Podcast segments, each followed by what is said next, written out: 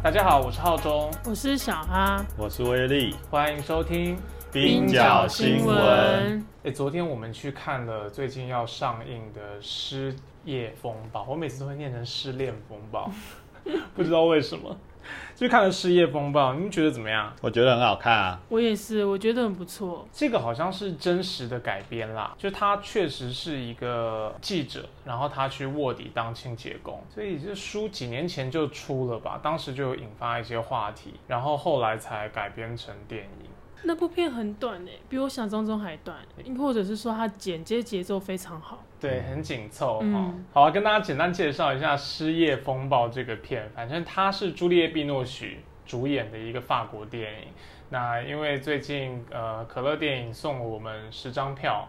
让我们给听众朋友抽奖，上一次已经抽出来了嘛？嗯，那除了这之外，我们自己也受邀去参加了他们的试映场，我非常高兴有厂商邀请我们去，虽然不是夜配啦，但也不错。不过我们也还是可以介绍一下这个电影，反正就是朱丽朱丽叶·碧诺曲，他是演一个作家。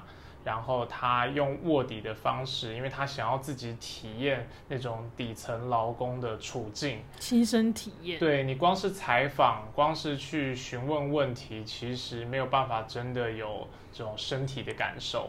嗯，所以他就自己到了一个没有人认识他的地方去应征，去就业博览会去求职，写履历，投履历。像一般蓝领工人一样去找工作、申请救济跟补贴，然后后来就在那个过程当中交了朋友啊，也面临内心的挣扎。嗯。我觉得蛮有趣，是因为这种卧底采访的议题，其实时不时的好像就会出现一下哦。对，而且其实跟我们自己的经验也算是比较切身相关。对啊，苦劳网以前有一个同事是易婷，然后他之前就有写这个也算卧底采访吧，他那个时候写万华茶室的报系列报道。对啊，我们当时在讨论这个报道要怎么出的时候，其实也有很多的讨论。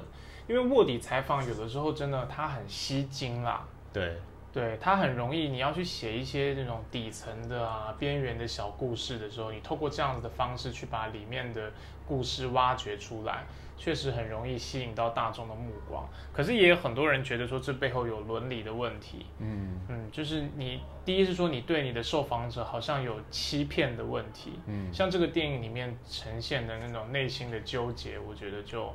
蛮真实的，这让我想到日本有一个 A V 女优，她其实算前 A V 女优，她出了一本书，然后那本书入围了芥川文学奖。哦，然后她也不算是卧底，因为她就是真的去当 A V 女优，她是真的 A V 女优，所以我们也不能期待每一位在底层的人文笔都很好吗？通常真的在那种处境底下的人，其实。他可能根本没有那个余裕去进行创作，或者把自己的故事流传下来嘛。还有一点余裕的人，才有办法把这些东西记录下来，或帮别人记录。对，我觉得记者很常会有这一种，就是为什么会有一个道德伦理的争议，就是因为，因为我相信应该蛮多，就是记者同业，就是会觉得说，哎，就是我们写这些故事，其实是为。社会底层发生，或是让他们的故事见光。可是我觉得最后一幕，就是我们看电影的时候，他最后一幕赏了这个作家一巴掌的那种感觉，就是你今天写我的故事，到底获益的是谁啊？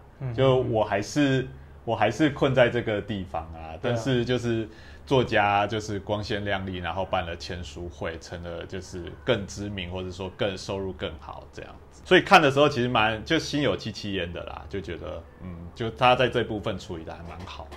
嗯，我觉得这部电影有很多细节都处理的很好，就是我也可以从里面获得同感或共鸣。嗯，然后也可以去理解，比方说清洁工或者是那个卧底的作家他的心情。他怎么看待这整件事情？我觉得这是一部非常好的电影。我觉得他好像也没有给出一个很简单的答案啦。对，因为一样是清洁工，其实不同的清洁工可能也有不同的看法。嗯有些人觉得哦不错啊，你让更多人理解我们，未来我可能更受尊重。但是也有的人会觉得说哦，你是在剥削我们，利用利用我们的故事。对，我觉得好像蛮现实的，因为。在现实的采访环境里面，其实也会遇到，嗯，受受访者其实也是一样米养养百样人，大家看法不一样。但关键其实好像真的是所谓的那个对于弱势者故事的剥削啊。因为像像小哈刚刚讲到说，弱势者到底有没有办法讲自己的故事？我就想到，其实有一些那种像是文学工作坊啊，或者好，比如说我们可能比较熟悉的，像黑手纳卡西，哦，他当然后来有一些争议啦，但是以前的黑手纳卡其实就是他希望说是工人唱自己的故事，他不是哦，我是一个摇滚乐手，然后我在歌词里面很有批判意识，去代言或者再现了工人的故事，而是一票知识分子。呃，进到工厂或者进到一个议题的中心里面，去把当事者一起加入进来，然后成讨论工作，透过工作坊的方式跟大家一起讨论议题，然后一起集体创作写歌词，然后让这些呃本身具有故事的人去写自己的故事，他可能可以透过一些这种形式来转化。就说到底，可能就还是比如说一个知识分子或作家怎么样取得。可能跟你阶层不一样的人的那个信任的那个过程吧，对，就是你到底一开始是用欺买的方式去，哎，好像我是你的朋友，跟你一样，还是就说，哎，我现在就是一个知识分子，可是我没有因为这样子，然后好像就是有一个高低贵贱之分。我觉得可能就是在那个过程之中，就还是蛮重要的吧，这一点。而且我其实也想到一件事情，今天我们讲的是作家或者是记者。对，不过其实有的时候我们在新闻上也看到一些跟这些都完全无关的，嗯，就是一个很有钱的富二代，嗯，他故意装穷，嗯，故意装穷，然后去认识人，嗯嗯嗯，然后再谈恋爱啊什么，然后最后被发现说啊，其实他是一个富豪，对。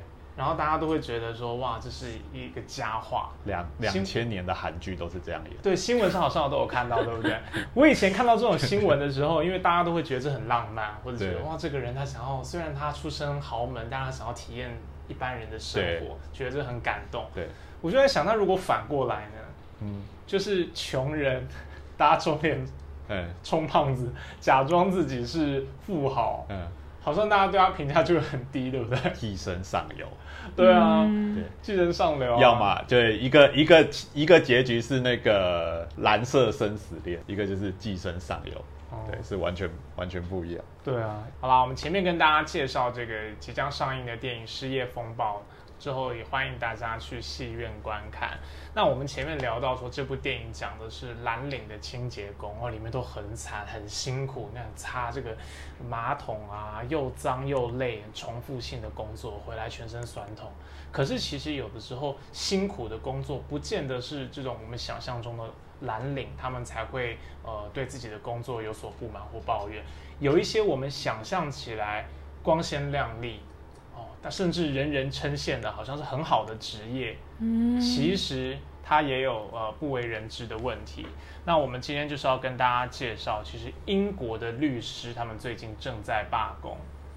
讲到英律师，好像是觉得很屌的职业，对不对？嗯。但是从六月二十七号开始，英国最近有两千四百多个律师，他们就从法庭大楼里面走出来，开始罢工。那他们主要是要抗议英国政府最近删减了法律辅助的预算。那英国刑事律师工会调查就发现，很多刚刚从学校毕业、考到执照、刚起步的律师，他的收入已经低于英国最低工资了。所以很多年轻律师就决定离开。那这样子的。结果就导致英国的司法系统现在正面临崩溃。大家对于律师的刻板印象应该就是他们光鲜亮丽，然后呃开着名车，然后穿着西装，然后收入也还不错。但是其实大家知道，律师是有分不同领域的。嗯，像是在英国的话，你专攻商业法的律师。在刚入行的时候，你的年收入可能就可以高达十万英镑，换算台币大概是三百六十万一年的收入。但是相对来讲，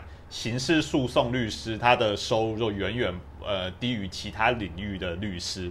那英国自己的统计就发现说。刑事诉讼律师，他的年平均收入大概是七万九千八百英镑，大概约新台币是两百八十八万元。所以其实就跟那个我刚才讲的商业法的律师，就大概相差了多少？大概相差了八十万元这样子。嗯，虽然看起来还是很高，对啊，还是蛮高的，年薪也是破百万。对，但是因为律师其实是自雇者，意思就是说，比如说他自己的办公室啊，然后他的训练。然后他的交通，比如说他要去开庭，今天可能他人在台北，然后要去高雄开庭之类的，或者是说他的保险费用，其实都得自己吸收。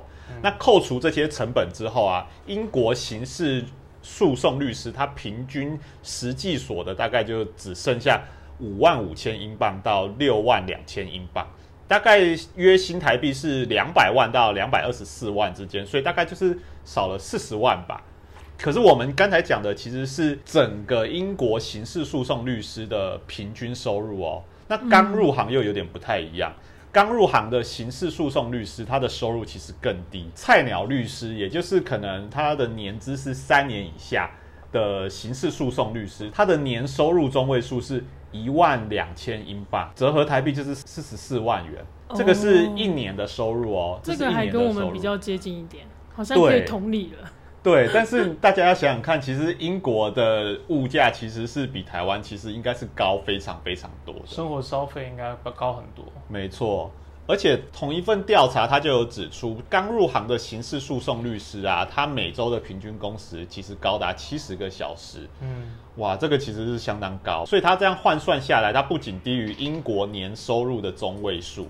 呃，英国的年收入中位数大概是三万一千多英镑。那如果就是把他的年收入去除以他的一年的总工时，也会发现说，哎，他的时薪也远远低于英国现在的法定最低工资，也就是每小时九点五英镑。嗯，因为工时长啦，折算下来之后，反正每小时的薪资其实是很低的。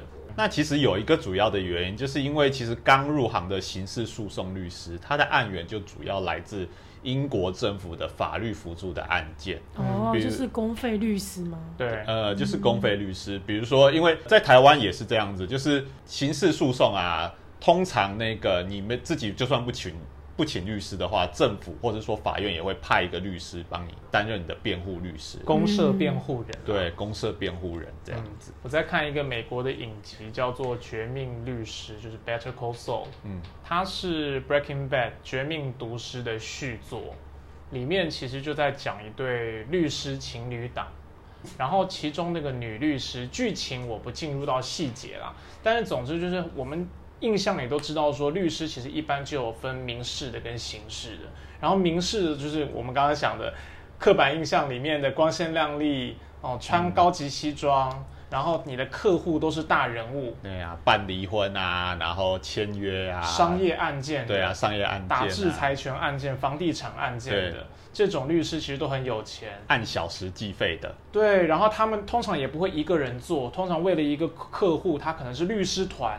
哦，在那种办办公桌、大型办公桌、长桌里面开会的那种，这其中一个主角，那个女主角，她本来就是这样子的一个律师，但是她后来就觉得说啊，我念我那么努力，埋头苦读念法律学校，希望促进社会正义，难道最后我做的工作就是这样，帮这些有钱人使他们变得更有钱吗？所以她就辞去了她在豪华的这个律师事务所的工作。本来有独立办公室的也没了，去当这个公社辩护人，那收入当然天差地远，但是他就觉得很满足，因为这个时候他的辩护对象从本来的大老板变成一些吸毒的小混混，哦，偷钱的那种少数民族小孩，哦，这种。这种人，那他们可能都是弱势嘛，因为弱势，所以就好像就会沦落到这种犯罪的境地。那有的时候可能就是缺一个机会，但是司法体制可能是很残酷的，就会让他在这个恶性循环里面被关啊，被折磨这样。那他就是帮这些人辩护。嗯。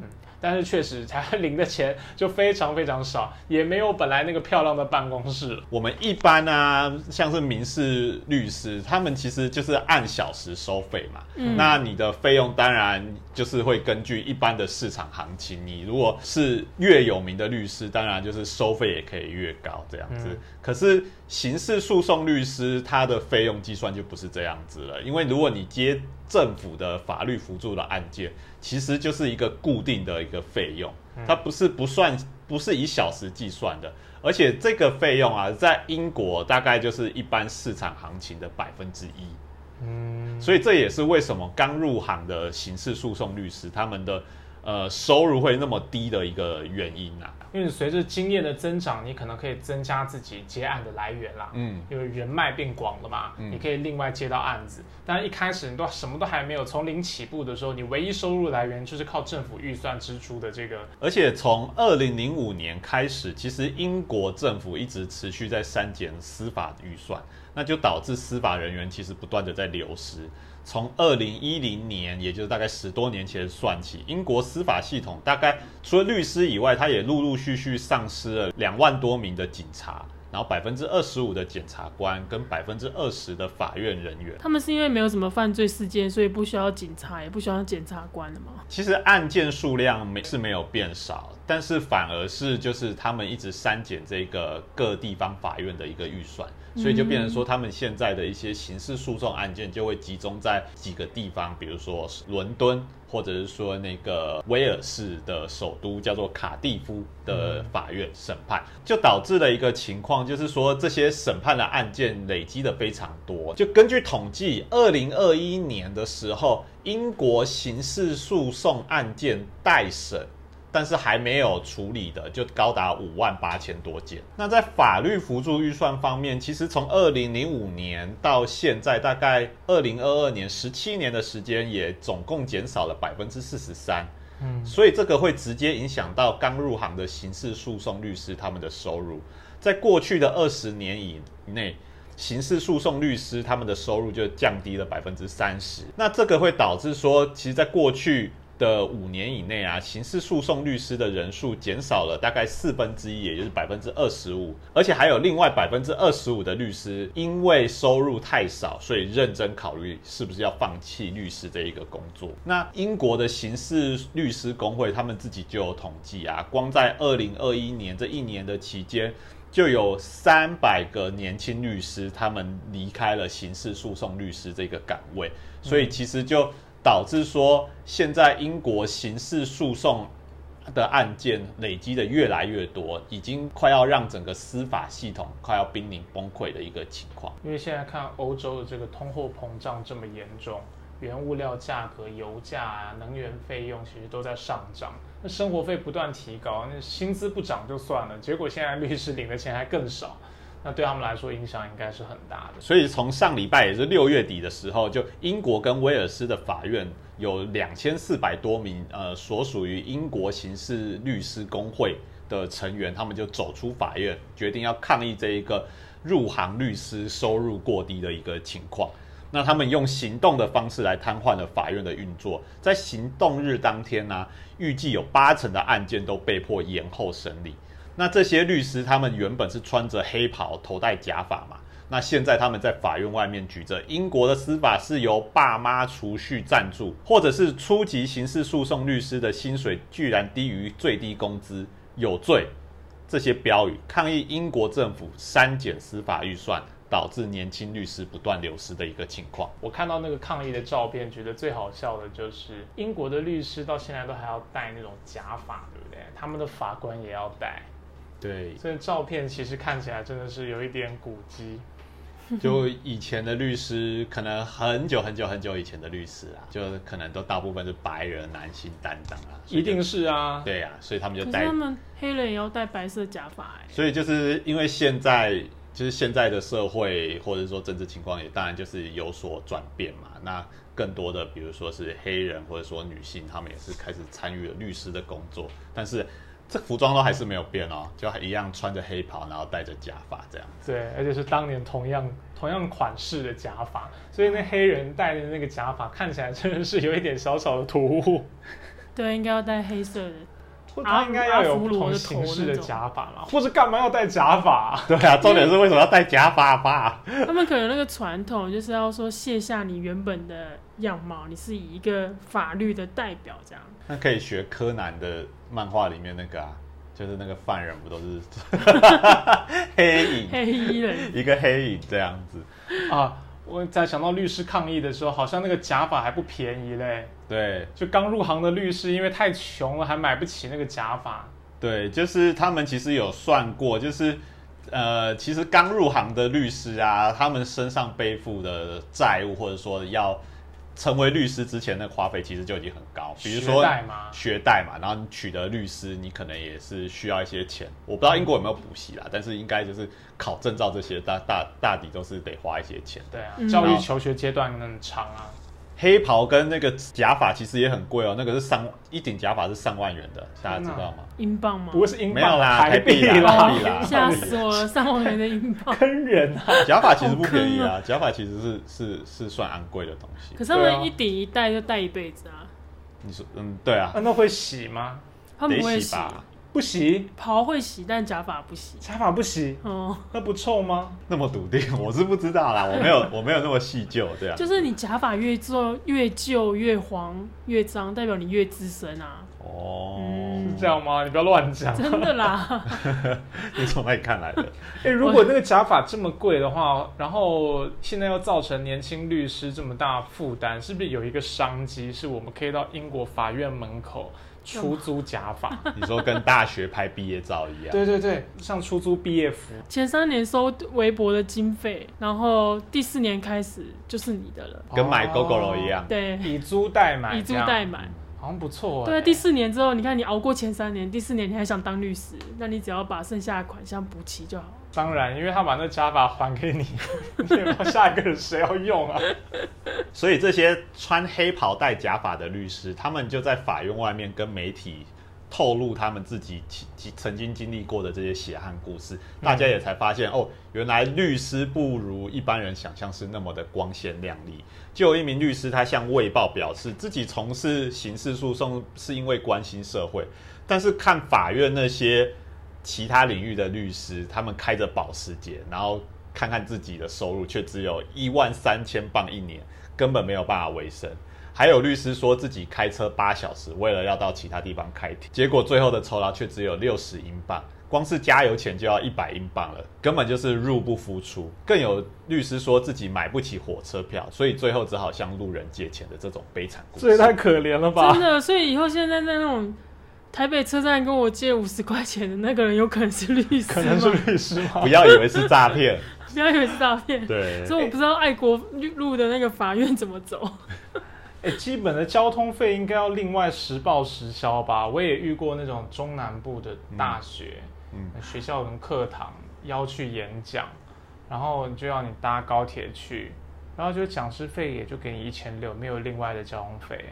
那你给我的讲师费，我不就拿去买高铁票来回，我就花光了。那其他我就去做义工。没有讲清楚。不是，我就没去啦。哦，你就没，我就没去啦。你从台北请讲师，然后不提供交通费，只给基本的讲师费。嗯。那我是这样，我搭客运，然后慢慢晃过去，怎么可能？你用走路的好了。因为你是为了一个社会教育。的那个理念啊，被你这么说，我有点后悔啊。我现在主动去报名，对啊，就像就跟英国律师是为了社会正义一样，你们不要在意这个微薄的薪资。没有社会正义要顾，饭饭还是要吃，好不好？对，肚子还是要顾，肚子还是要。哎，不过那现在英国律师已经开始罢工了嘛？然后实际上也对司法体制啊、法院造成很大影响，法院的几乎被瘫痪了。没错。英国政府有什么回应啊？因为律师从上礼拜开始罢工，而且他们扬言，如果英国政府不回应他们的诉求的话，每一个礼拜就要增加一天的罢工日，比如说。这个礼拜我们罢工两天，下个礼拜英国政府如果如果不回应的话，那我们就延就多一天罢工三天。那英国的司法大臣明尼加拉布他就批评律师罢工令人遗憾，而且延迟了审判。而且他说政府已经同意了加薪百分之十五啊，你们为什么还要罢工？但是工会就批评拉布的承诺，第一个是要。最快要到二零二三年底才会实现，根本缓不济急，而且还不溯及已经在审判中的案件。另外一方面，其实英国现在的通膨率，或者是说全世界各地的通膨率都非常的高。英国现在通膨率已经飙涨到了百分之九点一，在五月份的时候，到二零二二年年底预计通膨率会达到百分之十，很可怕。没错。考量到二零一六年以来，刑事律师诉讼它的实际收入已经减少了百分之二十八，涨这百分之十五根本就是不足够的。所以工会目前提出来的诉求就是，英国政府至少应该要把法律辅助的预算调涨百分之二十师啊，他们罢工背后一个背景也是现在全世界的通货膨胀嘛。那你想想看，通货膨胀还有这种原物料价格的上涨，连对于英国的律师都有这么高的影响的跟威胁。那更不用说是更贫困的地方。南美洲国家厄瓜多的原住民，他们从六月十三号开始就展开了无限期的全国大罢工。那最后他们激烈抗争了十八天，原因就是因为通货膨胀导致他们生活成本不不断上升，大家都活不下去了。所以他们希望政府要祭出一些手段来控制这个油价的飙涨。那结果十八天的抗争导致了一百四十七个人被逮捕，多人受伤，甚至有很多人死。亡。那直到六月底的时候，厄瓜多政府才终于让步，跟抗议团体签署了一个协议，承诺会调降燃料的价格。对，厄瓜多的示威潮，它其实静音是因为通货率膨胀，所以导致生活成本提高，那人民的生活难以为继。厄瓜多它五月的通膨率是百分之三点八，这个是二零一五年十二月以来该国的新高。那通膨就会导致民生商品价格上涨，特别是食品还有燃料。那汽油的涨幅甚至高达了三成。不过我们还是讲一下，你看厄瓜多、拉丁美洲还是离战场远一点，是三趴，英国都要十趴了。对，实在非常难。对欧洲还是，所以这个为什么乌俄战争，欧洲跟。美国、美洲其实看法会不一样，我觉得还是背后的原因是这个。所以刚才讲到通膨导致食品价格上涨，但是其实农民的收入却没有因此提高。卫报就采访了一名参与示威的原住民女性，那她也是农民。那这个受访者就跟她表示，一百公斤的马铃薯现在在厄瓜多只能换得五到六美元的报酬，但这往往得花费他们一年的时间来种植这些作物。那在厄瓜多有三成的工作都集中在农业部门，也意思也就是说有相当一部分的人口，他们是从事农业的，而且特别的是，就是有许多农民都是原住民。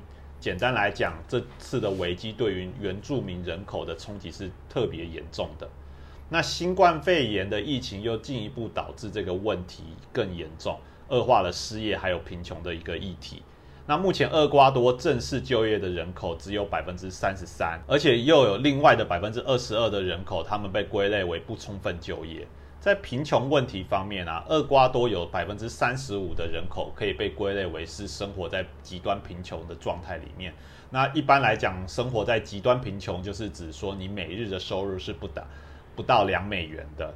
那更有百分之四十的家庭，它是面临粮食危机的一个问题。对，所以六月十三日的时候，厄瓜多的原住民联合会。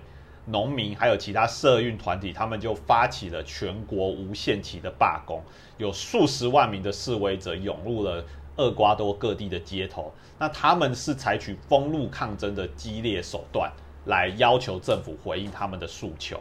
那这些示威者也成功封锁了二十四省中十六省的道路。那原住民跟农民还有其他社运团体，他们提出来的诉求有什么呢？他们提出了十点的诉求，包括。降低并冻结燃料价格，保障就业机会，终结国营企业私有化，控制民生产品的价格，增加公共教育与医疗预算，实施农业补贴，结束贩毒、绑架跟暴力的问题，并且禁止在原住民土地跟水源地里面采矿、开采石油，以及尊重原住民的集体权利。那示威其实集中在厄瓜多的北部六个省，那。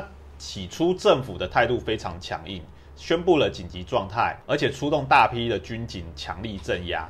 根据厄瓜多的人权团体联盟统计，抗争情节共计已有六名示威者丧生，一百五十五人被逮捕，而且有三百多人受伤。此外，也发生了至少七十起以上的侵犯示威者人权的案例。嗯。政府也在示威第一天之后就逮捕了抗争的领袖，也就是原住民族联合会的主席，叫做伊扎。但是这些都没有阻止民众上街。封路行动最后导致城市的食品还有其他的产品价格飙涨。政府终于在十八天之后决定让步，跟原住民达成协议。根据协议，政府承诺调降燃料价格，每加仑汽油调降十五分，来到二点四美元。柴油也从每加仑的一点九美元调降至一点七五美元。听起来那个封路行动其实是让都市的消费者有感啦，因为本来惨的只有我们这种偏乡地区的农民嘛，大家燃料价格很高，然后种了一堆农作物，结果卖出去我赚很少很少的钱，活不下去。然后我把路封了，导致都市的价格都飙涨。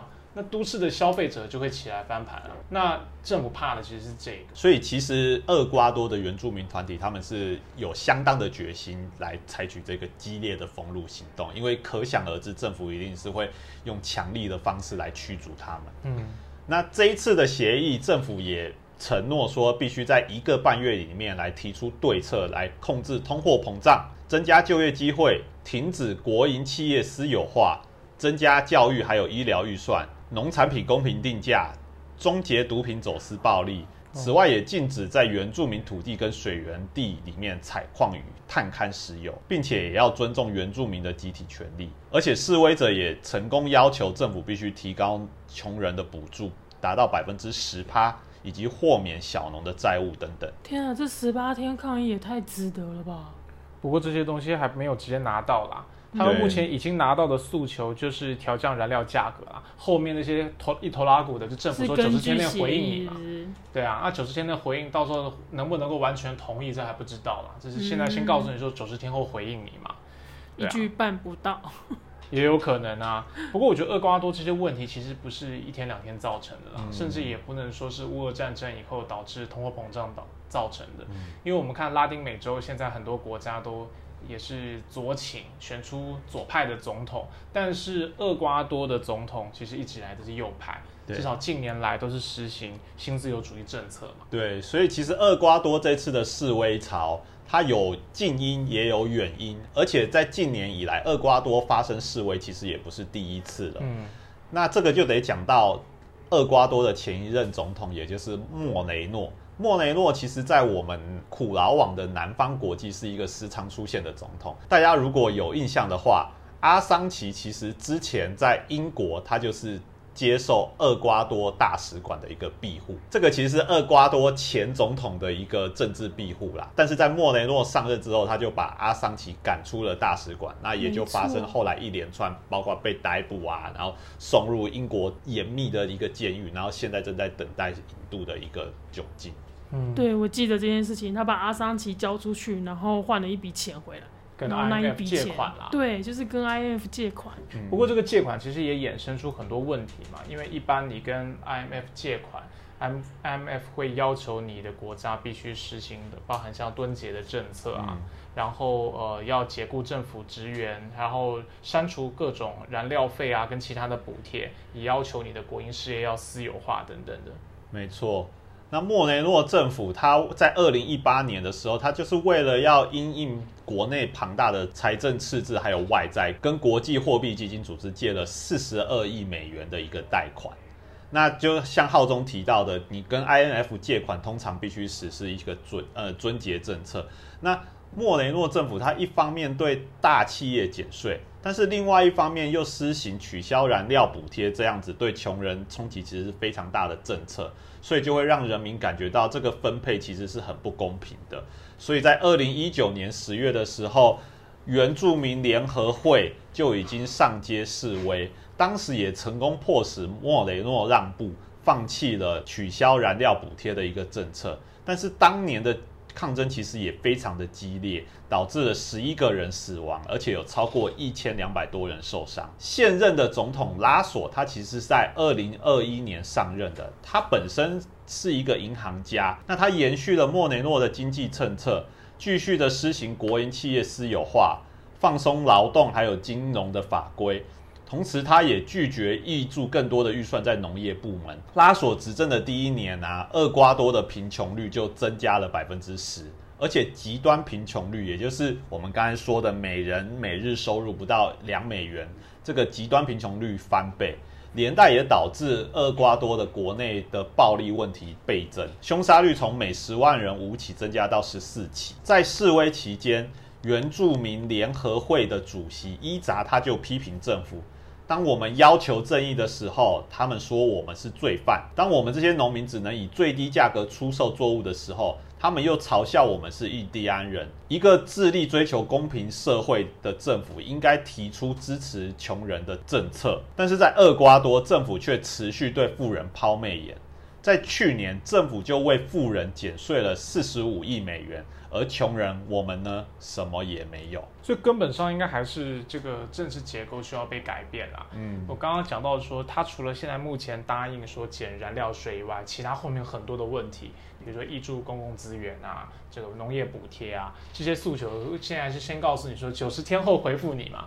那实际上打，我相信一定是这个东拼西凑，被打很多折了。那真的要能够解决，我觉得你不可能靠它，就是一个右翼的政府嘛。除非你加入这个 粉红浪潮，真的选一个比较左派的，那他对于这个整个思维是不一样的，不能说完全解决，因为他还是有国际局势的问题，但是至少比较有可能去翻转现在目前的这个政策。所以可以说，这次农民或者说原住民他们真正愤怒的原因，就是厄瓜多他长期以来的新自由主义政策，那导致整个社会分配不公。